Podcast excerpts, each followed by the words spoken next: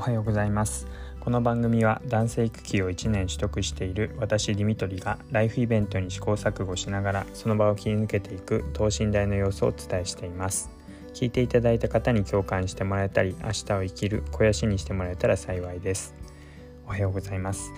えー、今日はですね、まあ、育休太り、えー、ダイエットで一番大切な考え方っていうことを話していきたいと思います。えー、まず、まあ、結論から、え話しますと何が大事かっていうと、まあ、1日の中でどれだけエネルギーを摂取していてでどれだけ消費しているかっていうその摂取するのと消費する入るのと出るののバランスがどうなってるかっていうことが一番大切になります。まあ、単純なことなんですけども、まあ、食べた分とあとまあそれを使う分で1日の中で食べる量の方がエネルギーの方が多かったらそれはどんどん蓄えられて太っていくし逆にまあ消費する方が少な、うん、多かったらどんどんまあ減っていく体重はまどんどん減っていくっていうことになります。まあ、当たり前なことなんですけども、まあ、何で消費しているのかっていうところが結構曖昧なところがあって頑張って運動しなきゃいけないとか筋トレしなきゃいけないっていうふうに思いがちですけども、まあ、実は普通に生活してるだけで十分消費していてで、まあ、逆に言うとその消費しているっていうところが一番えー、もう最も基礎代謝って言われる部分ですけどそこが一番大事になるっていう話になります。でじゃあなんでそういう話になったのかっていうところを、えー、話していきたいと思いますが、まあ、実はですね、まあ、今育休を1年取得しているんですけどももともと筋トレをやってたりとか、まあ、趣味でランニングをやっていったりしていてで、まあ普段働いているだけでも、まあ、体を動かしているので、まあ、そんなに太ってきているっていう感覚はなかったんですが、まあ、やっぱりこう一日家にいることも多くて、まあ、活動量が減ってきているっていうのとあと、あ、あんまりランニングの趣味っていうのもあのやらなくなってきていてなんかまあ当たり前っちゃ当たり前なんですがもう太ってきたなーっていう感覚がありました。まあ育休太りなのかななんて思って、まあ、それほど気にはしてなかったんですけども、まあ、この度、まあ、またランニング始めようかなってことで、まあ、大会にエントリーとかもしてまあ大会に向けて、えー、まずは体を絞って体重を落としていかないと、まあ、どんどん、えー、走るのもきつくなるしタイムも狙えないってことに、まあ、気づきまして、まあ、体重を減らさなきゃいけないっていうことに、まあ、なりました。でまあそうなった時にじゃあたくさんランニングしたらいいのかとか、えー、思ったんですけども、まあ、よくよく調べてみると、まあ、今までの経験からしてみても実はランニングってあんまり消費カロリーエネルギーの消費は少ないんですよね。一生懸命走っても、まあ、確かに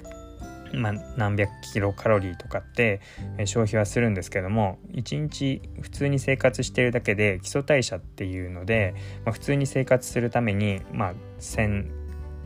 何キロカロリー1500キロカロリーかな普通、まあ、1500から2000ぐらいの、まあ、消費カロリーっていうのがあると。でもそれから比べると実は運動ってイメージこうなんか1000ぐらいえ、活動したら消費するんじゃないかって思いがちですけど実はあんまり消費していなくてでむしろ、まあ、その消費に対して食べる、えー、例えばショートケーキとかあのなんかこう甘いものとか食べたらそれと同じかそれ以上の、えー、まあ、摂取カロリーっていうのが増えちゃうんですね。でじゃあ何で太るかっていうと結局のところ、まあ、そういう、えー、まあ贅沢品というか甘いものとか油っぽいものとか、まあ、そういうものを食べることによって普段の毎日の基礎代謝普段生きているだけで消費されるエネルギーを超えた分、えー、どんどん太っていってるっていうそういう状況が分かってきました。でなので、まあ、結局ですね、まあ、いっぱい運動すれば痩せるっていうよりかは、えー、逆にもうあんまり食べないようにするその贅沢なものをあんまり食べないように節制していくっていうのが、まあ、一番ダイエットする痩せる上での近道っていうことがいろいろそのランニングとか痩せるためにはっていう本を読んでいく中で分かってきました。でこれって、うん、なんか自分としてはまあ目から鱗っていうかあまあそう言われてみればそうだよなっていう感じで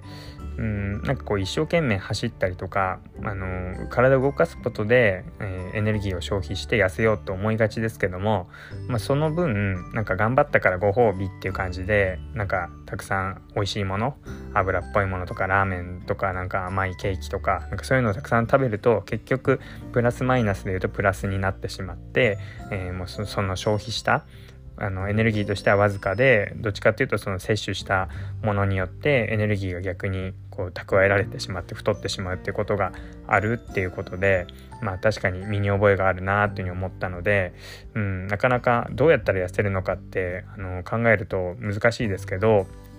まあ、単純にどれだけ自分が摂取するかでどれだけ自分が消費するかっていうののその引き算え、でどっちに偏るのかっていうので、まあ、どんどん太っていくのかどんどん痩せていくのかが分かる分かれるっていうようなそんな話でした。でまあ、なのでなかなか、まあ、難しい部分としてはですねまあじゃあその消費のエネルギーが、えー、まあうん